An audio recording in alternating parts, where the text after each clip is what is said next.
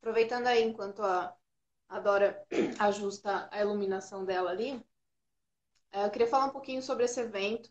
Eu tive a ideia de montar esse evento no Dia das Mulheres, no dia 8 de março, é, em meio a tudo isso que está acontecendo, né, pandemia e tal, é, eu fiquei pensando, caramba, a gente às vezes tem uns dias meio bad, né?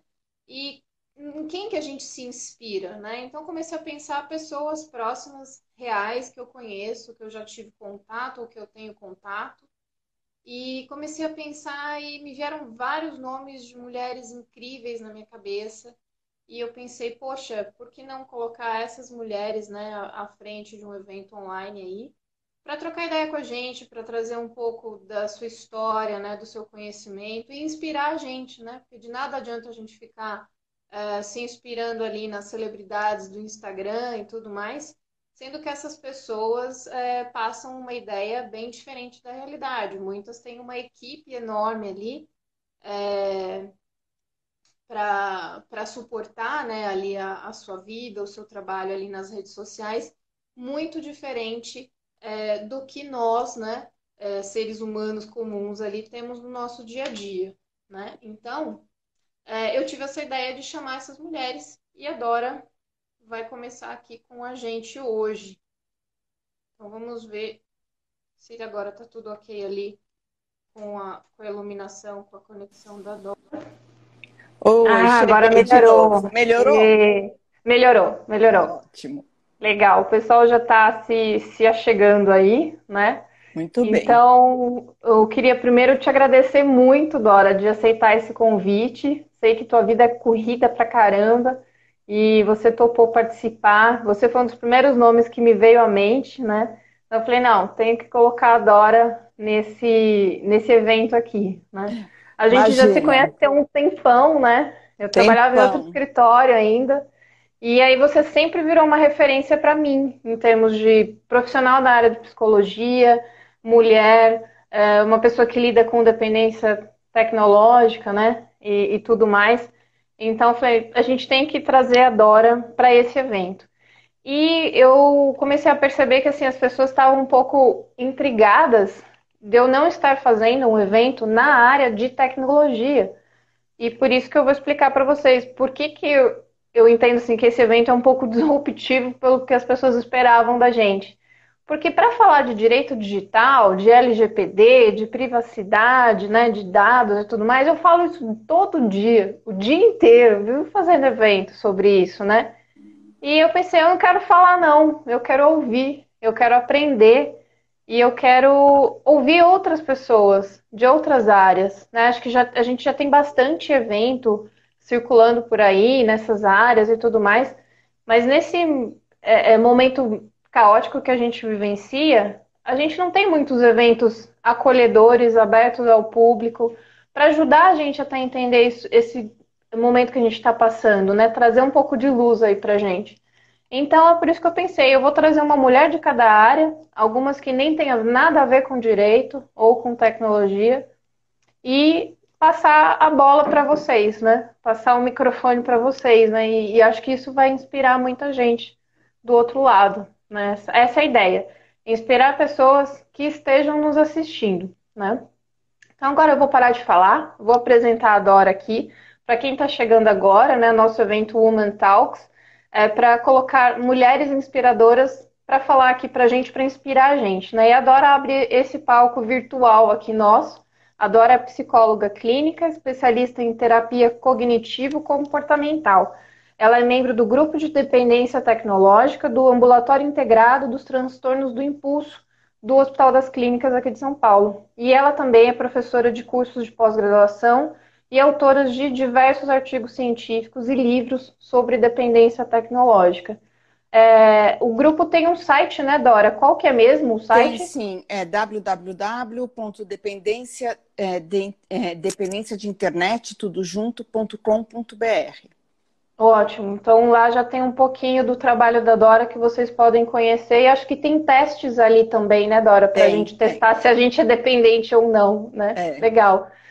Bom, Dora, então eu vou passar a bola para você E para a gente começar a esquentar aqui o nosso papo, queria que você contasse um pouquinho sobre a tua trajetória profissional, como que você chegou até esse momento na sua carreira, né? Um pouquinho, às vezes, também da sua vida pessoal vinculada ao seu trabalho. Por que, que você decidiu ser psicóloga? De onde veio isso? Como que foi todo essa, esse trajeto até esse, esse momento? E o que, que te levou a escolher essa especialidade? Então, o microfone é seu. Bom, Gi, obrigada pelo convite. É um prazer estar aqui com você. É, realmente a gente se conhece há muitos anos.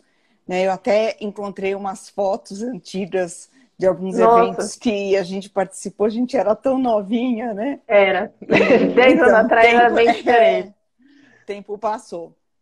É, e é uma honra mesmo para mim estar aqui né, falar um pouquinho é, de mim é, como profissional e como pessoa.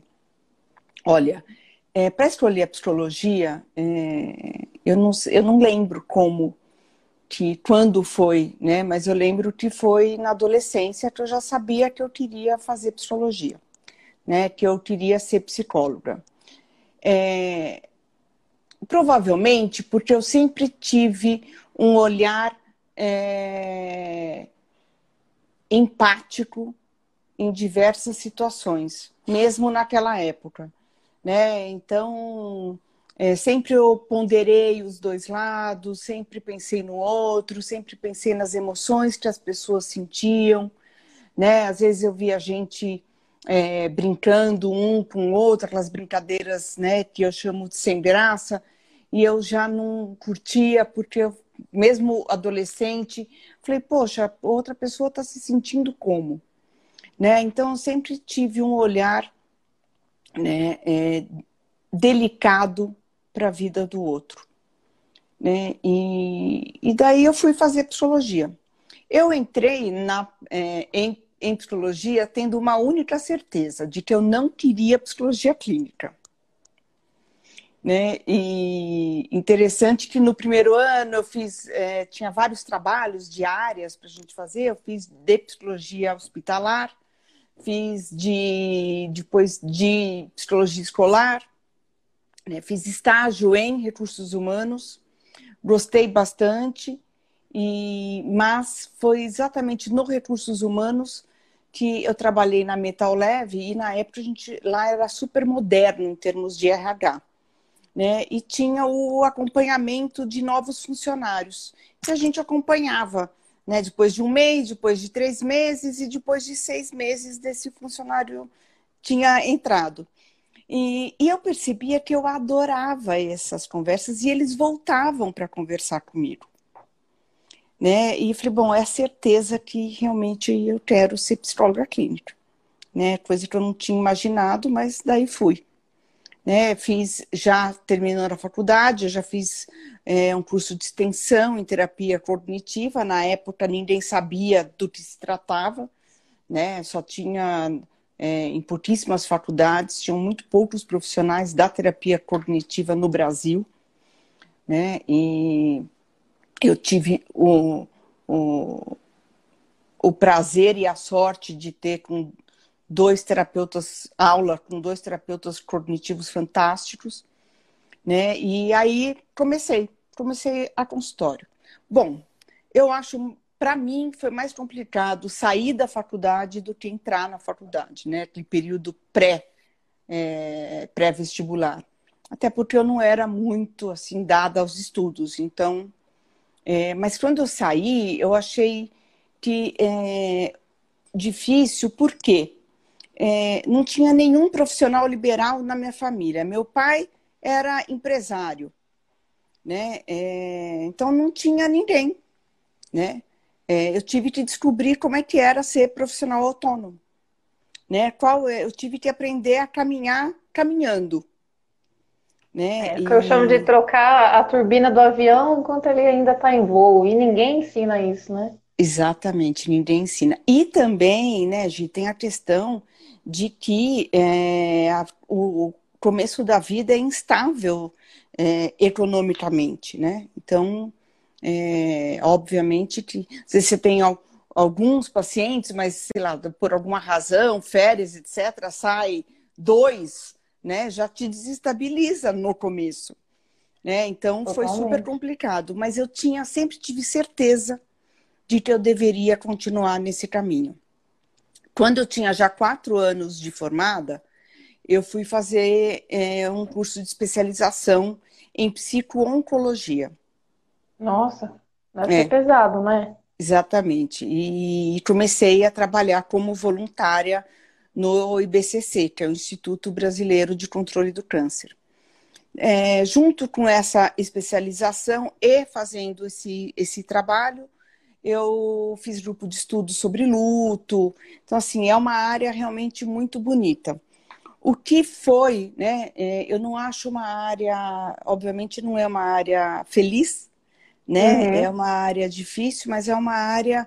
É, como profissional, eu tive muita satisfação né? Muito, embora difícil, eu acho que eu aprendi muito, muito, muito sobre, como pessoa e como, e como profissional, né? É, eu aprendi a redimensionar, né? O que, que era problema na vida, hum, né? E, então isso eu acho super importante, né? A hora que você caminha com os pacientes num momento tão difícil, né? Seja ou de morte ou de é, de descoberta de um câncer, né, ou da retirada de uma mama, né, ou né, é, de algumas mutilações que às vezes a, a, a, cirurgia faz. Então é muito complicado. Aí e fiquei... como que é? Desculpa interromper, Não, mas né, a gente fica curioso assim. Como que é perder um paciente, né? Porque que nem eu atuo na área de humanas, né? É, é diferente isso, né? Então, para um é. médico, para alguém da área da saúde, como que é isso, esse luto profissional que não deixa de ser um luto pessoal também? Sim, também. Ah, é muito difícil, né, Gi? Porque assim, não dá para falar que, embora seja é, um trabalho profissional, né, que a gente não se afeiçoe pelos pacientes. É mentira né? E mesmo os pacientes, assim, fala, é uma relação, embora profissional, é uma relação de amor, né? Porque é, eu recebo aquele paciente toda semana, né? Se desnudando para mim, né? Contando é, coisas íntimas dele, né? E não tem como eu não, eu não me afeiçoar por ele. Por outro lado, né? Ele vem até mim, eu acolho, eu caminho com ele na dor e não tem como ele não se afeiçoar por mim, né? Então é. realmente é um luto, né? É muito difícil. Porém, né? Tem uma questão assim de eu saber que quando eu tô com eles eu tô completamente inteira, né? E eu faço absolutamente tudo que eu posso, né? Então tem uma consciência assim muito tranquila, né? Fica a dor né? Mas fica assim, eu fiz tudo que eu pude para é, ele não, é, para ele significar a vida dele, né? Para ele ir em paz.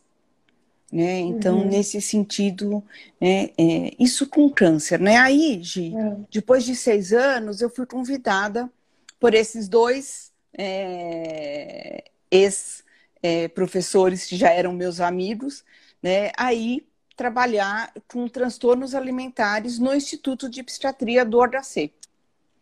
E para falar a verdade, para mim foi um choque. Por quê? Né? Porque a hora que eu cheguei trabalhar com transtornos alimentares, você trabalha com uma série de comorbidades psiquiátricas, né? Com depressão, é, com automutilação, com transtorno bipolar, com tentativa de suicídio. E para mim era muito dif diferente, porque assim, antes eu estava trabalhando com pessoas que lutavam pela vida. Caramba, né? E de, e de repente oposto, eu caí exatamente num lugar onde é, as pessoas às vezes não queriam mais viver. Né? Foi muito importante para mim, estudei muito, né? Eu estou lá no HC há 20 anos, lá no Instituto de Psiquiatria. É, trabalhei com transtornos alimentares muitos anos. E aí me convidaram para ir para um outro ambulatório, que é o que eu estou hoje, né? Que é o do transtornos é, do controle do impulso, que é o PROMIT. Eu fiquei ah, nos dois. e um, um parênteses aqui para leigos. O que seria, o, para o pessoal que está assistindo a gente, o que, que seria um transtorno do impulso? Olha, o, bom, o que, que é, na verdade, né, um problema de impulsividade? É hum. a pessoa, ou ela está muito, ela tem muito desejo e não conseguir se controlar. Né? Cleptomania é um dos transtornos do impulso. Compras compulsivas é um dos transtornos do impulso. Jogo patológico, né? jogos de aposta, também é um transtorno do impulso. Dependência tecnológica também é um transtorno do impulso, né? Porque eu não consigo brecar as minhas ações. Um outro transtorno do impulso, que é importante também a gente saber, é o transtorno explosivo intermitente.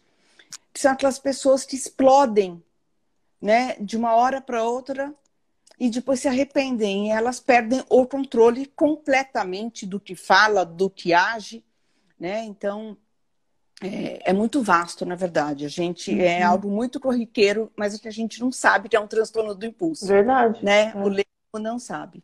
Aí eu fiquei nos dois ambulatórios, né? Tanto no transtornos alimentares quanto começando o grupo, porque a época, 2005, 2006, pouco se sabia sobre dependência tecnológica, né? Tinham uhum. pouquíssimos artigos científicos, então, assim, tinham cento e poucos artigos, imagina.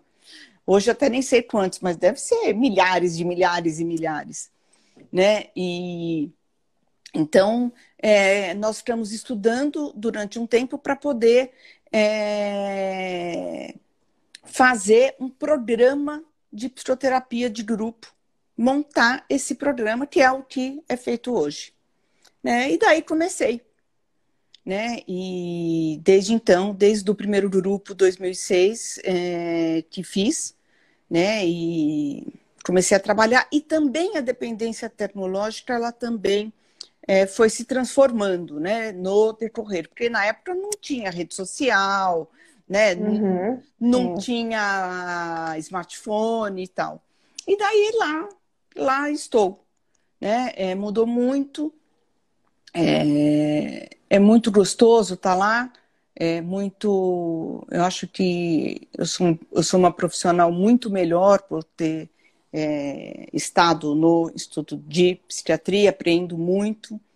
Né? Então, é, e a minha vida foi caminhando assim, né? A abordagem né, de, de comportamental cognitiva, eu, desde quando saí da faculdade, já era essa, né? É, a, é, a, terapia cognitiva comportamental, ela, na verdade, ela não é uma coisa só, elas são várias coisas, né? É, tem várias maneiras né, de ser um terapeuta cognitivo. Tem alguns que lidam mais com o pensamento, outros lidam mais com a emoção, né? É, buscam trabalhar mais com a emoção, outros mais com o pensamento. Eles acham que mudando o pensamento muda a emoção e o comportamento. E uma outra, um outro pedaço considera também os pensamentos, mas acredita que na verdade o, que faz o que faz nós é, pensarmos como pensamos são as emoções e não ao contrário, né? Hum, e, e aí é que eu me encaixo. Né? Eu trabalho ah. muito mais com as emoções, né? com o estado emocional dessas pessoas e com o histórico dela, então, nessas emoções, né? porque somos seres históricos, né? nós humanos, então tudo que eu vivi na minha vida faz eu ser o que eu sou hoje. Né? Então, um, uma pessoa que teve é, uma história de vida é, ou de uma casa muito instável, ou de abuso emocional, ou abuso sexual, enfim, tudo isso faz com que ela vá se construindo né, é, de uma maneira única. É, então, é super importante a gente poder pegar é, essa história emocional. Muitas vezes o paciente nem sabe né, é, qual é que essa linha né? É. É, condutora tá lá, ele percebe só, né? É, ou a angústia de agora, ou a ansiedade, né? Que ele vive aqui agora e não se dá conta que tem uma, uma ligação. Né? Uhum. E foi assim, foi assim que eu fui é, me construindo. Né? É, muitos finais de semana estudando, né? É, abrir mão de muita coisa, né? Porque senão eu, eu ia, eu não ia me destacar. Uhum. Né? É, mas também não, nunca foi o meu objetivo de vida passar todos os finais de semana trabalhando.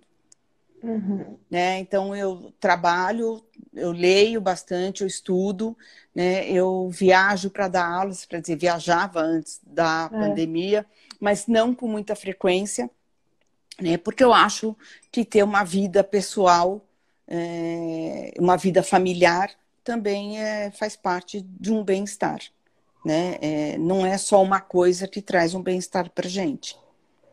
Né? Porque eu acho que, afinal de contas, é, a gente tem que ser feliz é, em várias instâncias da vida. Não super feliz, mas elas vão se, né, é, vão se complementando. Uhum. A vida tem várias áreas, né? Então a gente não pode jogar toda a luz em uma só, né? Exatamente. Uhum. E, e, Dora, o fato de você ter ido atuar né, na, na, nesse grupo né, que cuida da parte dos transtornos né, do impulso e, e, lidar com a dependência tecnológica, isso fez você mudar a sua relação com a tecnologia ou não? Olha, Existe uma Dora antes do grupo de dependência e uma Dora depois? Não, vou te falar por quê. Porque eu não sou uma pessoa muito tecnológica, nunca fui. Por incrível que pareça. Né? Ah, é? é? é então, é, eu não sou muito, não. Na verdade, eu acho que a dependência tecnológica ela é apenas uma manifestação, né, como outra qualquer, né, de angústias, de faltas, né, é, de vazios internos, né. É, então, é uma forma de enfrentamento da vida. Né? Uns vão usar mais a tecnologia porque é, se sentem sozinhos, têm uma solidão muito grande, ou têm dificuldades de se relacionar, é, alguns até têm fobia social, né? outros são bastante tímidos só e não conseguem, né? outros tão, é, vivem uma dificuldade familiar, né? É, uma realidade muito muito adversa, então eles vão né, é, se enfiar na tecnologia como uma maneira de anestesiar essa realidade triste que eles vivem, né? Então cada um tem uma maneira, né? Então é tudo ser humano, né, Gi? É. Então é, eu acho que foi mais uma coisa, né? Eu acho que tá. é, foi mais uma forma né? Uhum. É, e às vezes a gente percebe, né, às vezes o quanto o pessoal está dependente da tecnologia, né, em dias como hoje, que me parece que o WhatsApp caiu, né, eu nem vi. Eu estava trabalhando, estava lá tão focada no meu fone de ouvido que nem, nem sei o que, que aconteceu, né? Mas acho que a gente é, começa a perceber no dia a dia isso, né? Essas relações em que a pessoa se torna tão dependente daquela plataforma, daquele aplicativo, que em algum momento que ela não consegue acessar, sabe lá por que motivo, ela tem um surto, né? Um Exatamente. Explosão, né? Que é um dos critérios diagnósticos, que são vários critérios diagnósticos, né, para uhum. dependência. Uhum. É, um deles é exatamente você ficar inquieto, irritado, mais ansioso quando não pode ter acesso. Aí, gente, vocês estão anotando, né? Para quem está chegando agora, pegou o bonde andando, a gente está aqui falando com a Dora Sampaio, que é psicóloga, atua no núcleo de dependência de internet do HC. E agora ela vai começar a falar mais para a gente sobre essa questão, né? Da dependência tecnológica e a questão também da tecnologia, pandemia e saúde mental, né? Acho que é bacana você aproveitar toda essa, essa sua bagagem, né? Para falar para a gente acho que desses dois grandes, grandes blocos, né? Então, pessoal, comecem a tomar nota e fazer o checklist, que agora a Dora vai entrar no assunto nebuloso aí da, da dependência tecnológica. Não, e podem fazer perguntas que eu Isso. respondo, né? É. Pode interromper tran tranquilamente. Bom. Isso, vão mandando as perguntas aí, pessoal, nos comentários, que aí eu vou acompanhando aqui, vou separando, vou repassando para a Dora. É, dependências tecnológicas, elas é, não é só alguém que fica muito tempo, essa pessoa vai ser dependente. Não.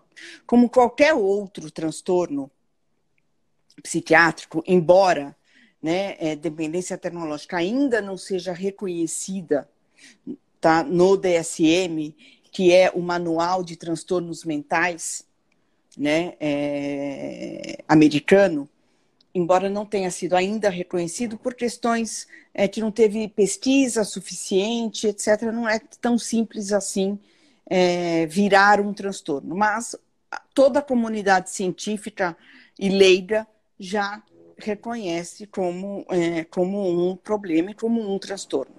Né? Então, como qualquer outro transtorno, né, você precisa ter vários, é, vários critérios diagnósticos e preencher esses critérios para ser um dependente de tecnologia.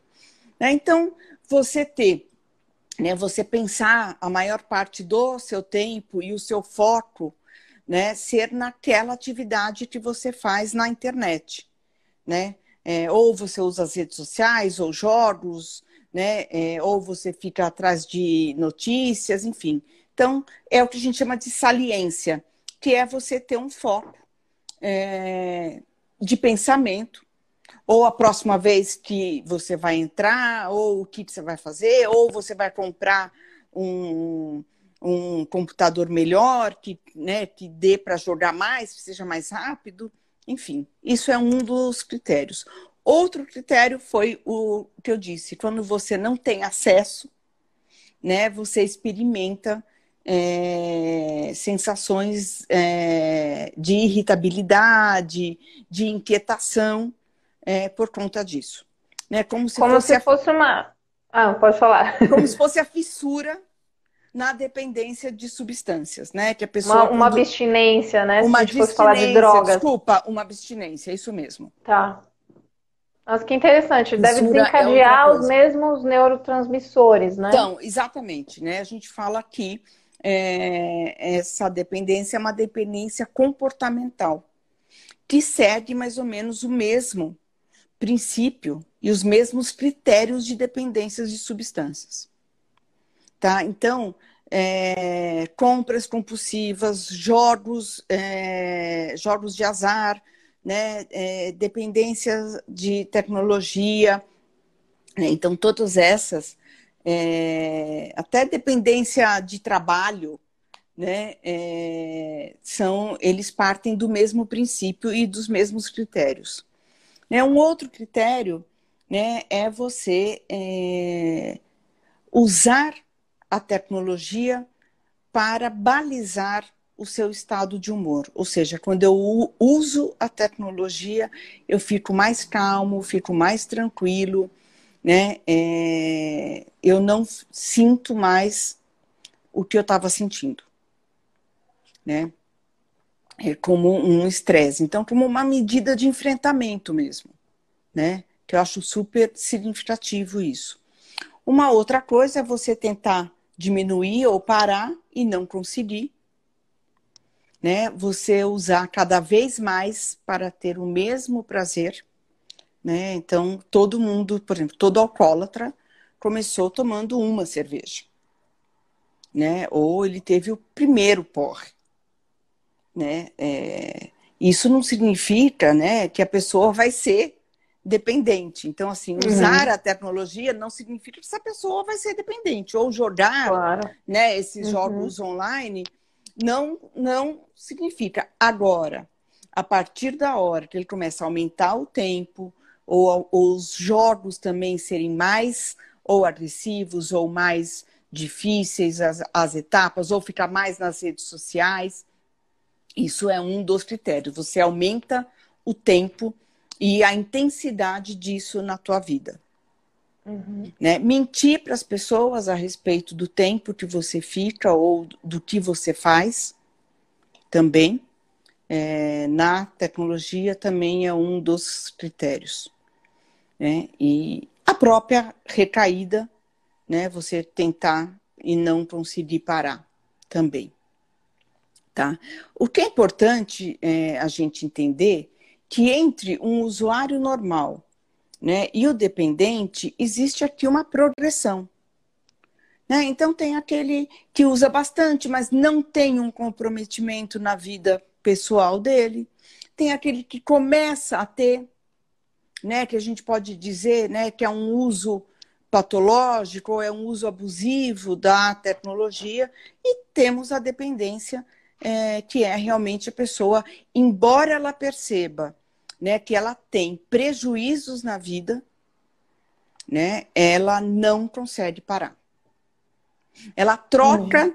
né? Ela tem conflitos com a família, no trabalho, na escola, por causa da forma que ela usa a tecnologia. Ou ela perde emprego, ou ela começa a ir mal na aula, né? Nas provas, ou ela não, ela repete de ano, né? Eu cansei, mas cansei de receber lá no HC é, é, moços é, e moças também, faz 20 e poucos anos, que tinham largado a escola.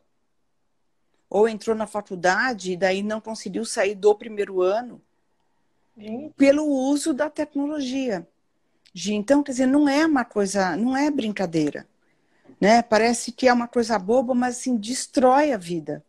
Né? E eu fico uhum. pensando, poxa, a pessoa está com 25, 27 anos né? E não fez faculdade, e não consegue sair de casa, e não tem mais amigos, e não dá conta da própria vida, né? Não se sustenta, quer dizer, muito pelo contrário, os pais sustentam completamente, né? É, uhum. Até, é, até o Wi-Fi é pago pelos pais, né? Então, é muito disfuncional, né? Então, acaba uhum. sendo uma pessoa, ela fica muito disfuncional na vida. Uhum. Dora, a gente já tem uma pergunta sobre isso, né? A Gisele Endrigo, minha, minha xará, uma amiga minha muito querida, está perguntando se essa dependência atinge mais adolescentes e jovens ou adultos, é, em qual proporção? Se tem a ver mais com idade ou não. Olha, é, como tudo, como qualquer dependência, né, afeta mais o adolescente. Né? É, por quê? Porque a adolescência por si só já é um período de risco né, para qualquer dependência. Né, é, ou para qualquer coisa que pode ser risco, né, até doenças sexualmente transmissíveis.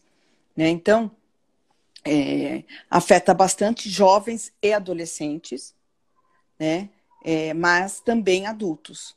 Tanto é, que o nosso primeiro grupo né, já foi para a gente já compreender esse universo. Lá atrás, nós tínhamos paciente de 18 anos, né, era o mais novo, e o mais velho tinha 71.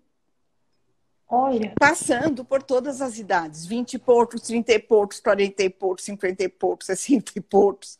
Né? Então, é, também comete qualquer pessoa, né? porque ela, não, ela entra né? A tecnologia entra em lugares onde tem uma falta muito grande e, e não tem uma idade específica, né, para a gente poder sentir vazio ou ter uma falta, né? Na aposentadoria fica um espaço não preenchido muito significativo, a pessoa perde a função, né? Então é um período de risco, né? Adolescência é, também por todas as características dos adolescentes de querer novidade, de não pensar muito nas consequências das coisas, enfim, né? Então, é, mas é, sim, os adolescentes eles são mais estudados também. Então, eles ficam mais eles, os adolescentes, os jovens, né, eles ficam mais vulneráveis, né? Vamos Isso, dizer assim. Tá. Exatamente. E, e mais homens ou mulheres? Ou então, também isso é variável? Ou depende da tecnologia, né? Exatamente. Videogame é uma coisa, rede social para outra.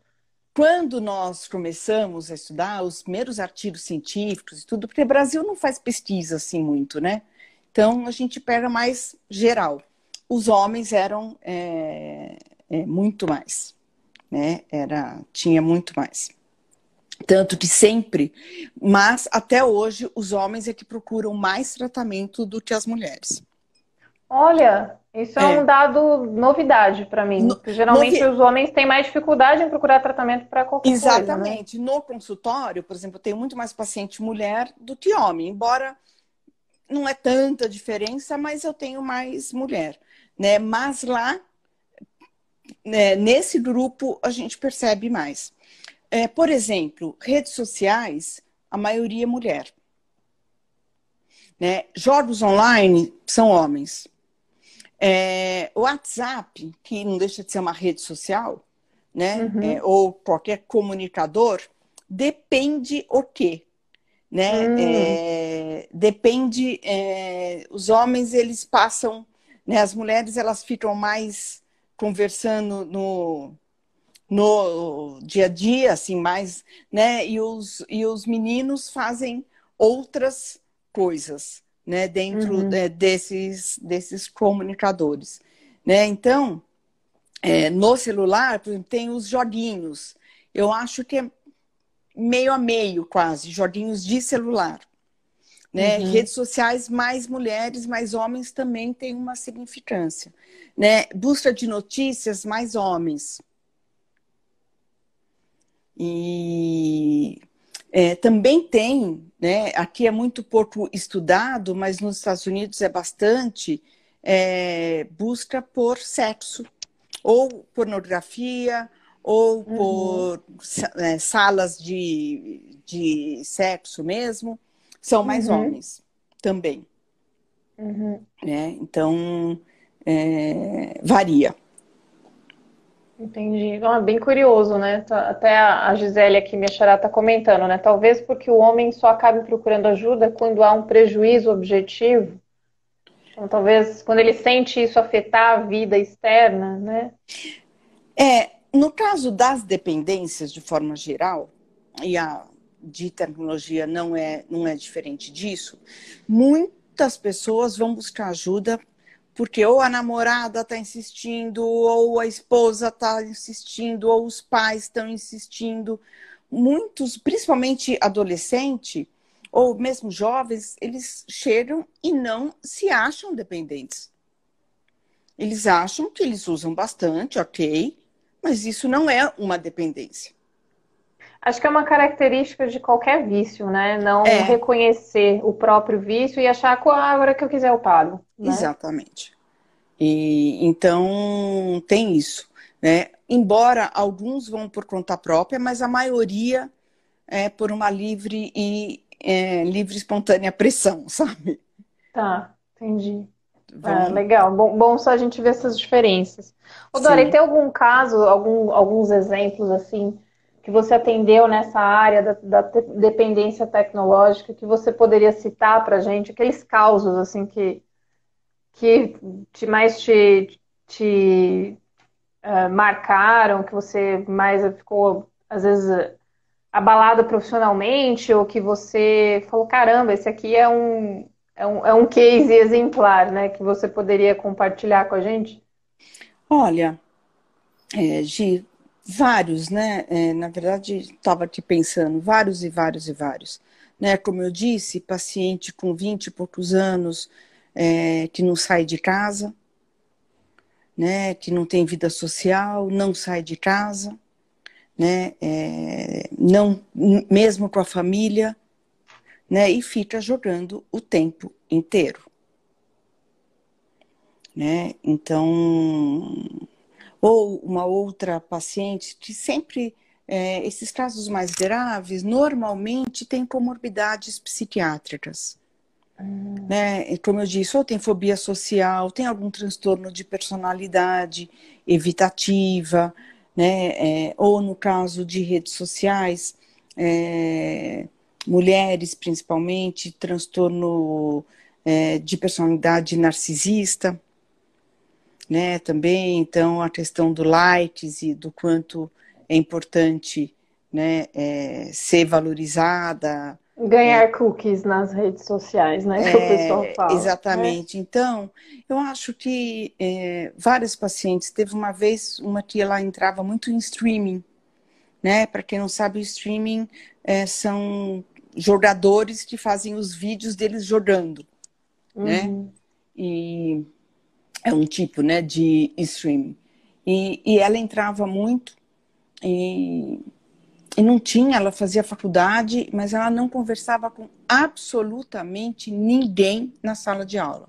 No primeiro ano, ela não fez uma amizade. E eu achava muito. Eu estava acostumada já com isso, mas.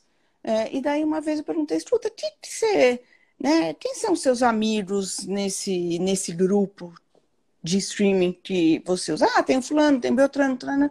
E que, que vocês. O que você conversa lá? Eu não converso, Dora. Não conversa? Não, eu só observo eles conversando. Né? E, é, e aí eu pensei, falei, poxa vida, é, realmente, é, então eu vou começar, eu vou usar a tecnologia é, ao nosso favor. Né? Mesmo ela afetando muito, né? Então eu comecei, porque é, essas pessoas, elas normalmente é, se sentem na tecnologia mais protegidas. Né? Porque é uma segurança, né? Você tem uma tela você, ali, né? Exatamente, você se expõe a forma que você quer, o quanto você quer, né? você sai a hora que você quer. Né? Então, o que, que eu acabei propondo para ela? Né? traz para mim qual é o assunto, que eu achava que ela nunca tinha assunto para as pessoas. Então, eu falei, essa semana você vai é, anotar o que é o assunto de cada um, tá bom? Tá bom.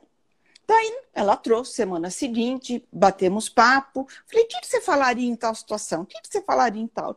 E aí começamos. Falei, então, semana que vem, essa semana, você vai fazer algum comentário ou vai propor alguma coisa, né? Você vai se é, se comunicar, tá bom? Tá bom. E foi. E começou. Né? E então aí ela começou a se sentir um pouco mais à vontade e conhecer pessoas e fazer amizades, é, pelo menos nas telas.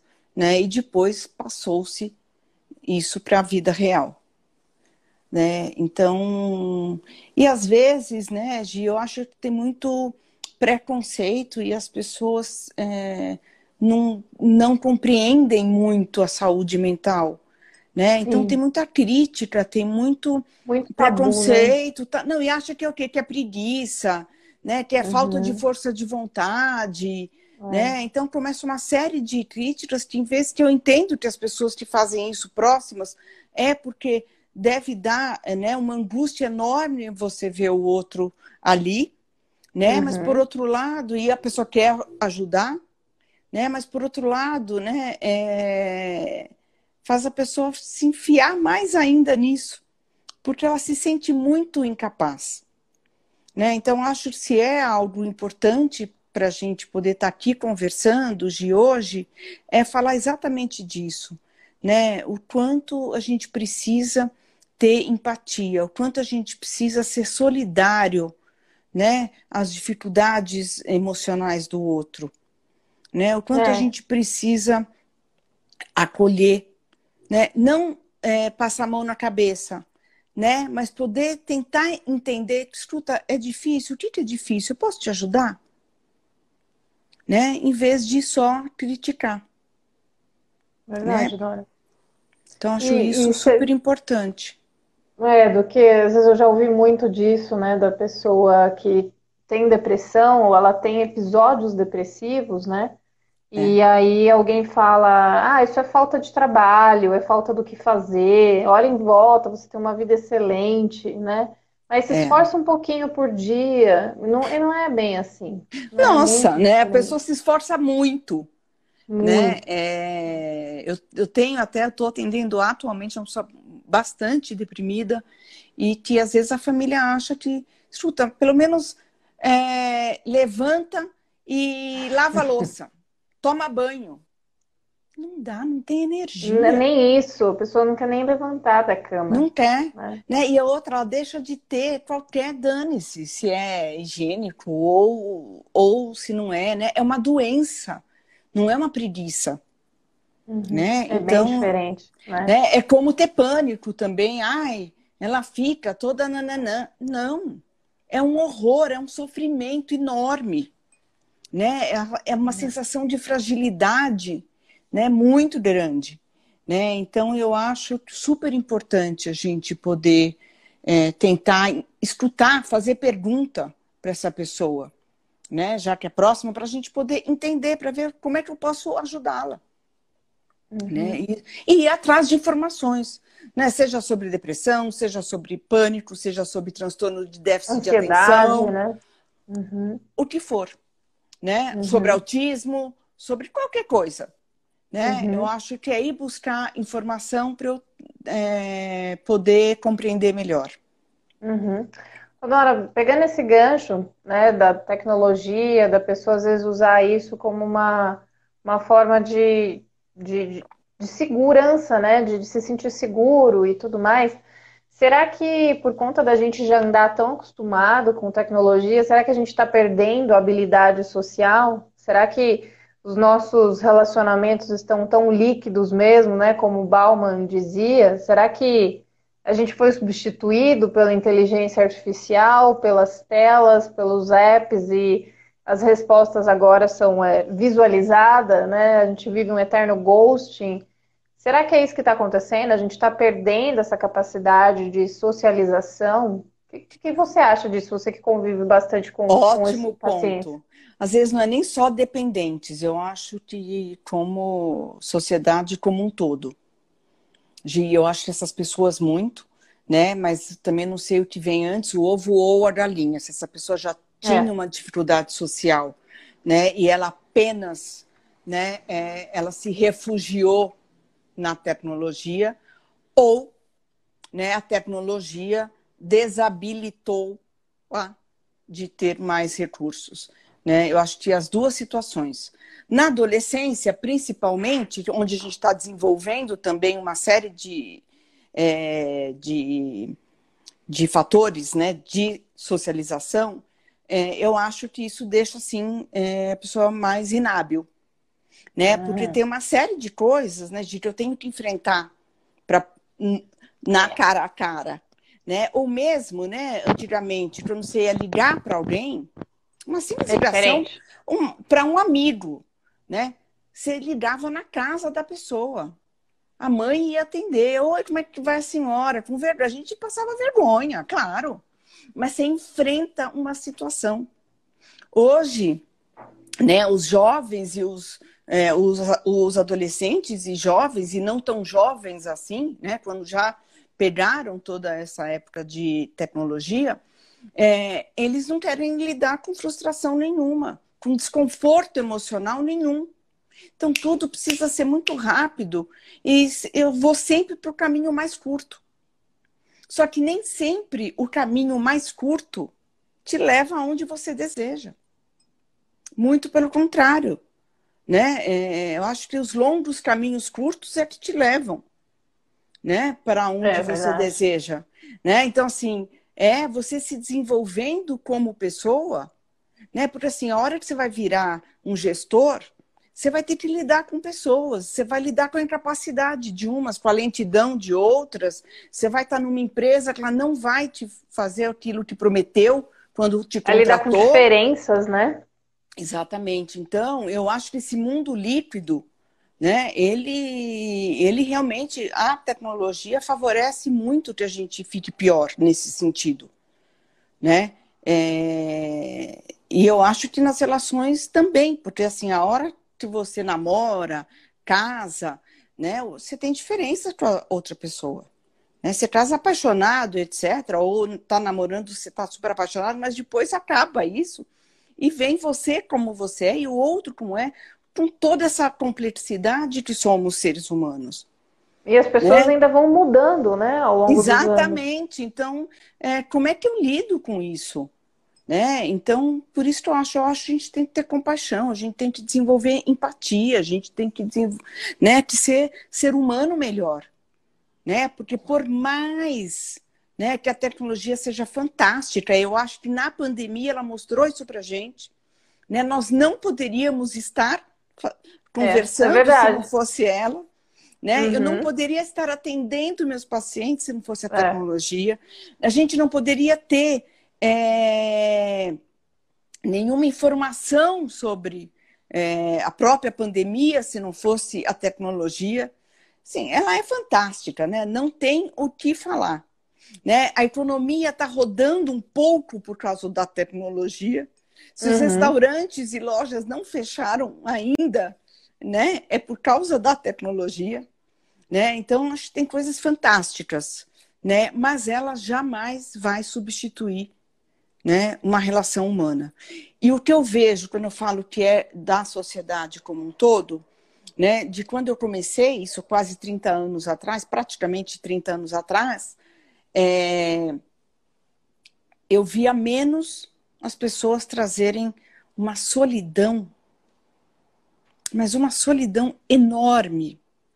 Olha só, até eu ia te perguntar Como se você tinha notado uma diferença nesses 10 anos para cá, assim, é, um aumento Não, esses disso. 30 anos para cá, na verdade. 30 né? anos, né? olha é, só. De quando comecei para agora, né? Gente, então, uhum. vai de 95, quando começou a internet para cá, uhum né? É uma diferença enorme.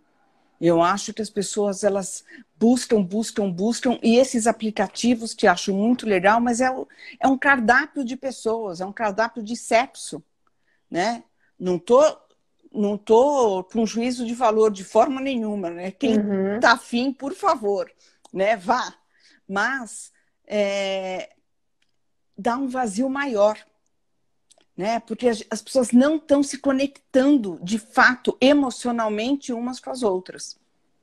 Eu tenho tido a impressão que parece que a tecnologia, o uso da tecnologia como a gente faz nos dias de hoje, parece que mudou, mudou um pouco a programação mental das pessoas, né? Essa inabilidade social, jovens com dificuldade de falar, de olhar nos olhos, né? Pais que, que falam isso, que não conseguem olhar os filhos nos olhos, eles não, não conseguem se olhar dentro de casa, né? Dificuldades de, de fala, né? Da, das pessoas, não conseguem se comunicar, mas tá com a cara o tempo todo no, no celular, né? Exatamente. Então, eu fico pensando se essa questão de o funcionamento das redes sociais, o funcionamento da tecnologia mudou nossa programação mental, né? Ótimo ponto. Você sente também. isso, isso Não, sinto e a ciência já contou. Né? As, é. medi é, as medidas de QI caíram. Né? É, hoje os jovens são menos, têm QI menores do que eles tinham, né? sei lá, 30, 40 anos atrás. Caramba. E o mais importante, né, Gê, eu que lembro quando não existia né, é, a internet e tal, quando veio só, né, quando começou o computador, né, que tinha DOS, mas daí já vinha, né, a internet. Eu lembro que a promessa era que todo mundo ia ser muito mais inteligente, né, que as pessoas iam ter muito mais informação, né, que as coisas iam melhorar, né, e vê-se que não, né, até porque é, existe uma cartilha que está no nosso site até da Sociedade Brasileira de Pediatria que foi, na verdade, baseada na Sociedade Americana de Pediatria, né, é, com todas as recomendações de idade, o que dar de tecnologia para cada idade. Antes dos dois, três anos, nenhuma tecnologia. Né? E por quê? Porque tem psicomotricidade, tem fala, tem criatividade, tem a própria inteligência, né? Porque assim, você, o lúdico, ele é fundamental, tem a sociabilidade, fala, como você disse, escrita. Então, isso uhum. tem dificultado muito, né? Então, as crianças, por exemplo, e elas também é, tem várias coisas, né? Ah, então ele não quer comer, põe o filminho. Não. Hora de comer é hora de comer. Né? Então, ele tem que saborear, ele tem que entender quando ele está com o estômago é, saciado, quando está ok, senão ele vai ter um transtorno alimentar. Também. É uma coisa então, de cada vez, né? Exatamente. Então, assim, tem que ter espaço, não se faz tudo ao mesmo tempo. Né? E esses multitarefas. Não funciona, o, né? cérebro, o cérebro não é. Não dá conta, né? né? Eu, eu só tenho a capacidade de focar em uma coisa né? Eu poderia passar horas falando só disso, né? Porque assim a gente está tendo uma carga cognitiva, a quantidade de informação a gente não dá conta. Então a gente está ficando estressado pela quantidade de informação e a gente não está ficando, não está gerando conhecimento com essa carga. Pois é, eu fico pensando nisso, né, com, com essa, essa enxurrada de informação que a gente tem, essa enxurrada de coisas para fazer, né? Parece que nunca se ouve tantas coisas para fazer, tantas distrações também. É. Eu fico pensando, na época que o Mozart compôs lá suas sonatas e suas óperas e tudo mais, Vivaldi, Michelangelo, né, Leonardo desenhava, eles não tinham o WhatsApp pipocando o tempo inteiro, o telefone tocando, né? Era uma concentração total. Eles certamente não eram multitarefas, né? Com certeza Eles depositavam toda a sua energia naquela criação, né? Acho que talvez até por isso a gente tem alguns períodos da história que a gente tem é, coisas brilhantes da humanidade, né, que foram construídas. E aí Sim. agora a gente está trabalhando com 500 telas abertas e não consegue falar com a, a pessoa do lado sobre o que você está fazendo. Exatamente. A gente é. tem informação, mas a gente não produz Volume, né? conhecimento. Né? É, a profundidade é, gente, das coisas. Né? Exatamente. Né? A gente não pega uma informação, junta com outra e dá uma terceira. Né? Quem tá. faz isso não usa muito a tecnologia, a não uhum. ser para é, trabalho e com foco. Certeza. Tá. É, é, bom a gente começar a ter essas ideias, né? De, de focar a energia da gente onde a gente precisa, né? E não necessariamente achar que você tem que estar online o tempo inteiro, porque está todo mundo, né, online. Exatamente. Também, né? E também focar em várias questões que a gente estava falando no começo, que é assim, eu tenho que fazer esporte, eu tenho que me alimentar é, legal, né? Não estou falando para não comer doce, para não. Não é nada uhum. disso, né? Mas eu tenho que equilibrar essas coisas na minha vida. Eu tenho que ter um hobby, né? Eu tenho, uhum. eu tenho que ter um ócio, porque eu tenho que descansar meu cérebro, ele precisa. Então eu tenho que ler, a hora que eu estou lendo um livro, o meu cérebro ele está descansando, ele está numa outra rotatividade. É. Né? Para eu poder criar, eu tenho que estar tá mais é, calmo. Acho que nunca pessoa, as pessoas foram tanto atrás de poder ficar meditando. Né? Porque é. elas estão tão aceleradas, né? Que elas precisam né? Poder Desacelerada. Ficar... Exatamente. Uhum. Ô, Dora, aí a gente está quase acabando o nosso tempo aqui. É, Para a gente ir para um, um, fechamento, eu, eu queria ver dois pontos com você, né? Como que a gente enxerga a pandemia com a saúde mental e a tecnologia? Esse seria um ponto. E o outro, para você é, dar umas dicas para a gente de como se desviciar da dependência né, tecnológica, como se desviciar da tecnologia para quem começar a entender que está um pouquinho viciado. Ok. Bom, na pandemia eu acho que tem os prós e contras né, da tecnologia e, e na saúde mental. Né? Então, a tecnologia até nos poupando é, de é, que a gente não caia né, em, em algumas questões também de saúde mental, né? Uhum. Por quê? É, porque me conecta com as pessoas, né? As pessoas que moram sozinhas, elas podem se estar com amigos, com familiares, idosos também podem por causa da tecnologia, né? Então tem todo um lado muito legal da tecnologia que serve como um fator protetor de saúde mental tá? Por quê? Porque as pessoas estão mais deprimidas, mais ansiosas, né? É, profissionais que estão mais de frente estão tendo, ou, que, ou pessoas que passaram pela doença com estresse pós-traumático. Caramba! É. Então, tentativas de suicídio ou ideação suicida. Né? Então, realmente, e ainda dizem que vai vir aí uma terceira onda que vai ser em é. saúde mental. Né? Então, acho que ainda a gente vai ver é, esses frutos, é, frutos negativos né, dessa pandemia. Né? Então, é, as pessoas que já têm aí né, também uma fragilidade, já ou tem uma depressão leve, alguma coisa, elas também acabam ficando mais na tecnologia, então é um risco também. Então, com, tanto pode ser um fator protetor, como pode ser um fator de risco. A tecnologia, depende como ela é usada. Né? É, dicas, acho super importante a gente poder. Né, gente, é, tome nota agora. A gente poder estar, é, fazer uma agenda né? programar a nossa semana ou o nosso dia.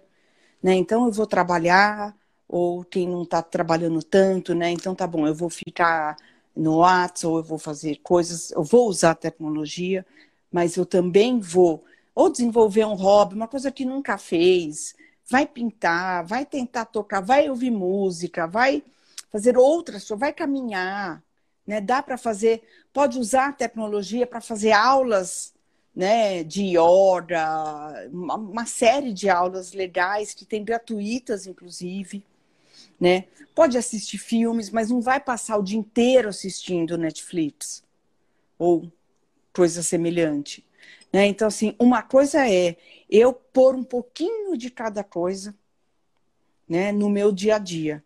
Né? Fazer o planejamento, isso é importantíssimo. Planejar também né, o que, que eu vou ter na minha casa de alimento para eu poder é, comer.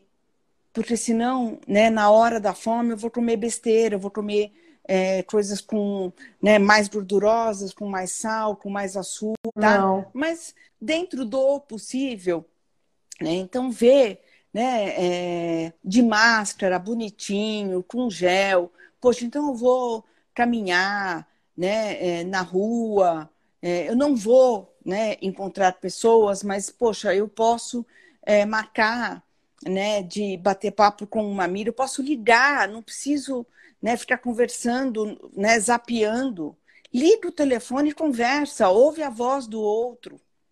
Uhum. Né? Isso é super saudável. Né? Então, é, eu acho que são coisas importantes.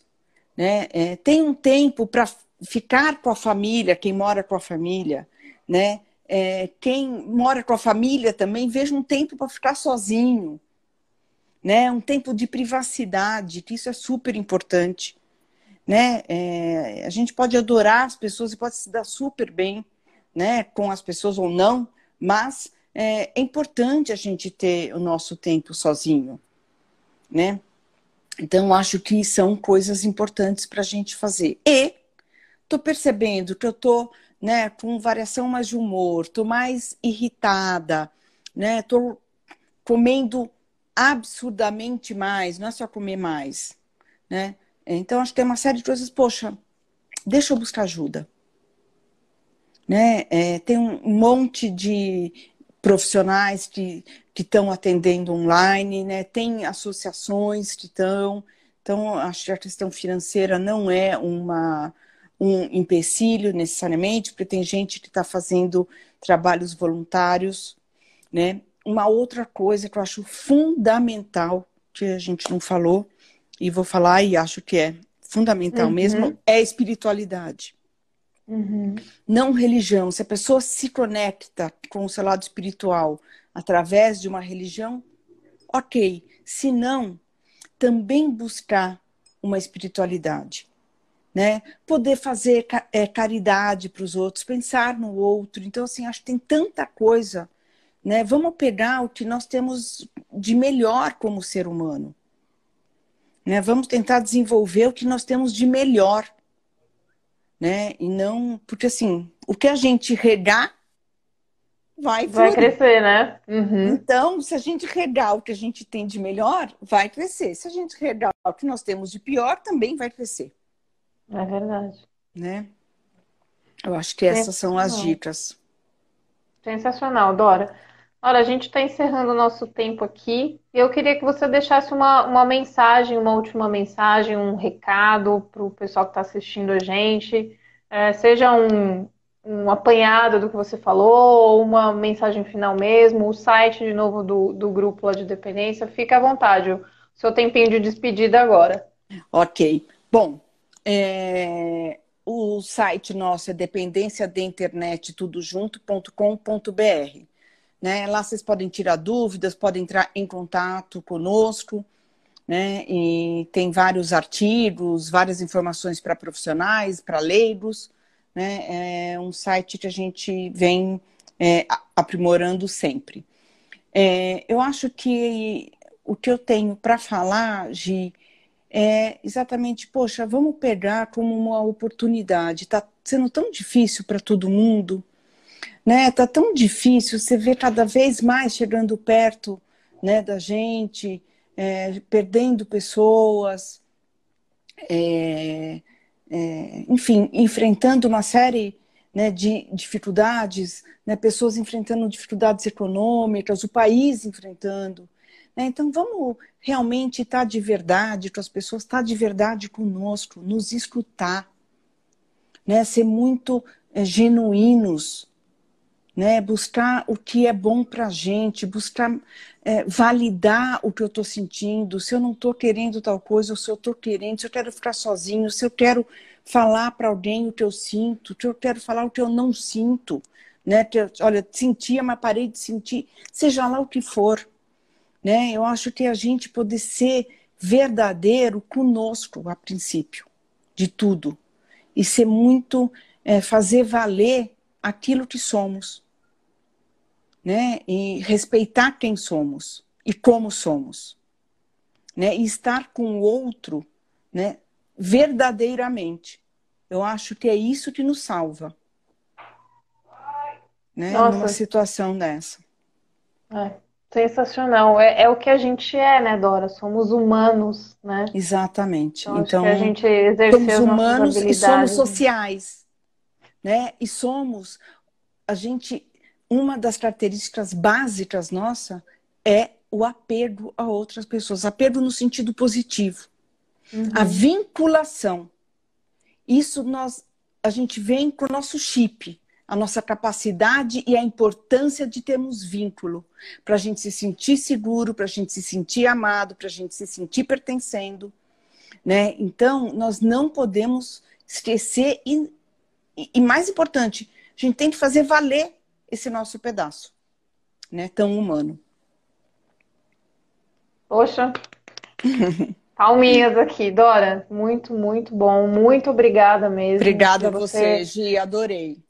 Amei, é sempre um prazer te ouvir falar. Eu poderia ficar aqui assim, ó, quatro horas só ouvindo você falar. É muito bacana é, você trazer o teu conhecimento, né, pra gente, pro pessoal que às vezes está assistindo a gente e, e não está nem um pouco se sentindo inspirado, né, no meio desse caos todo e poder é. É, ouvir e aprender contigo um pouquinho. Nossa, excelente, excelente. Então, assim, gratidão mesmo, Dora, do fundo do coração. Você deixou o nosso coração aqui mais quentinho nessa sexta-feira. Que bom, né? o meu também ficou. Ai, que bom.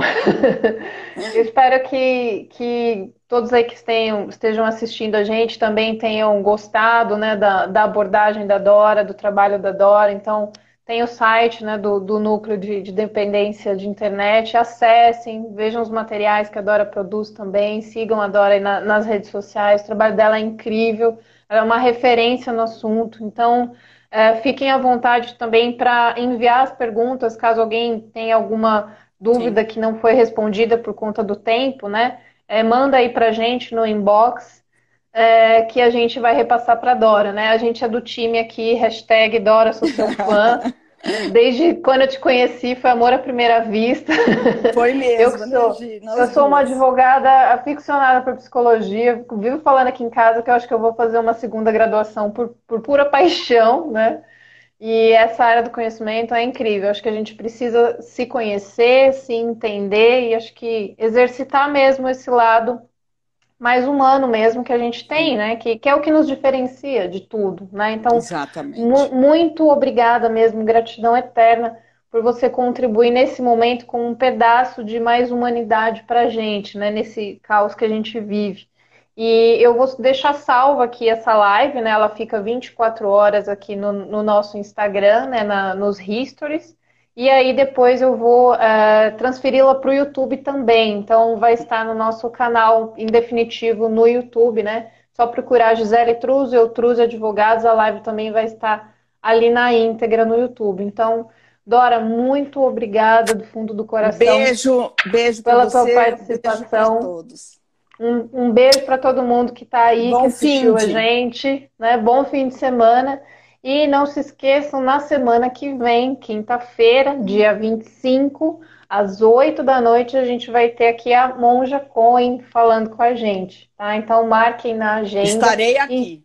E, e muito obrigada pela participação de todos vocês. E até quinta que vem, então. Tchau, tchau, pessoal. Tchau, beijo. Tchau, Dora. Beijo.